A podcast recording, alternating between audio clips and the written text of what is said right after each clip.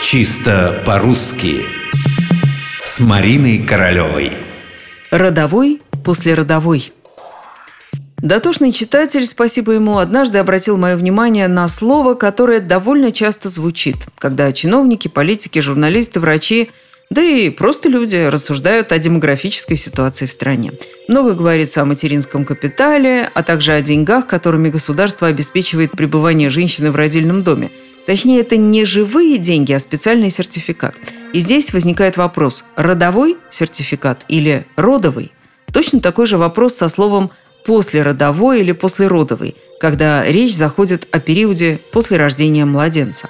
Дело в том, что медики, особенно акушеры, гинекологи, педиатры, то есть те, кто имеет дело с новорожденными и их мамами, довольно часто говорят «послеродовый период».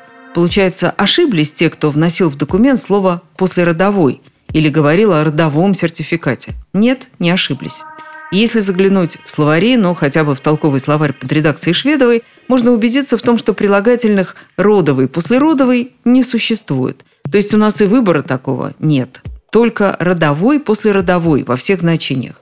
У существительного «род» значения самые разные, но прилагательное для всех одно – и для родов, и для родов.